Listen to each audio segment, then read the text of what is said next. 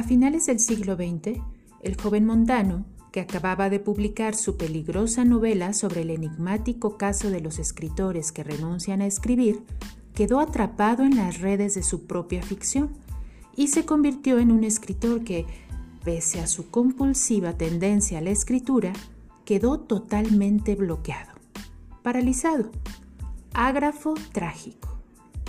A finales del siglo XX, hoy 15 de noviembre del 2000, para ser más exacto, le he visitado en una casa de Nantes y, tal como me esperaba, le he encontrado tan triste y tan seco que bien podían aplicársele a Montano unos versos de Pushkin y decir de él que vive errando en la penumbra de los bosques con la novela peligrosa. Lo bueno del caso es que a mi hijo, eh, porque Montano es mi hijo, errar en la penumbra de los bosques le ha llevado a recuperar cierta pasión por la lectura, y de eso me he beneficiado yo, que no hace mucho y por recomendación suya, leí Prosa de la Frontera Propia, la novela que acaba de publicar Julio Arward, ese extraño escritor del que nunca me había fiado demasiado por considerar que simplemente jugaba a ser el doble del novelista Justo Navarro. Hoy, entre otras cosas, le he agradecido a mi hijo que me hubiera recomendado ese libro del doble de Justo Navarro. No tan doble desde que ha escrito esa novela, se trata de un buen libro y leyéndolo me he acordado muchas veces de algo que un día le oí decir a Julio Arward en la radio. Una vez, una amiga me contó que cada uno de nosotros teníamos un doble que está en otro sitio, viviendo su vida con una cara idéntica a la nuestra. Y también me acordé leyendo ese libro de algo que le oí decir un día a Justo Navarro y que a veces he hecho pasar por mío. Hay coincidencias y casualidades con las que te mueres de risa. Y hay coincidencias y casualidades con las que te mueres.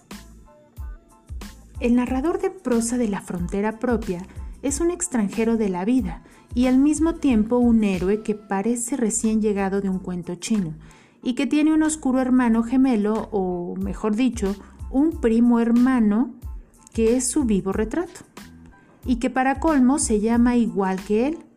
Los dos se llaman Cosme Badía. El tema del doble y también el del doble del doble y así hasta el infinito en un extenso juego de espejos se halla en el centro del laberinto de la novela de Julio Arward.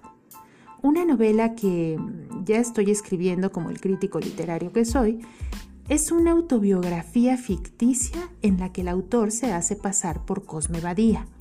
Y recordando con una memoria extraña a la suya, se inventa el mundo de los dos primos hermanos y hace como si estuviera recordando ese mundo y tuviera presente en todo momento estas palabras de Faulkner. Una novela es la vida secreta de un escritor, el oscuro hermano gemelo de un hombre. Quizá la literatura sea eso, inventar otra vida que bien pudiera ser la nuestra, inventar un doble. Ricardo Piglia dice que recordar con una memoria extraña es una variante del doble, pero es también una metáfora perfecta de la experiencia literaria. Termino de citar a Piglia y constato que vivo rodeado de citas de libros y autores. Soy un enfermo de literatura. De seguir así, esta podría acabar tragándome, como un pelele dentro de un remolino, hasta hacer que me pierda en sus comarcas sin límites.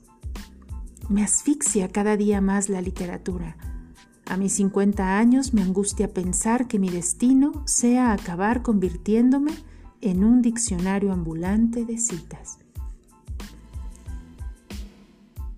El mal de Montano, Enrique Vilamatas.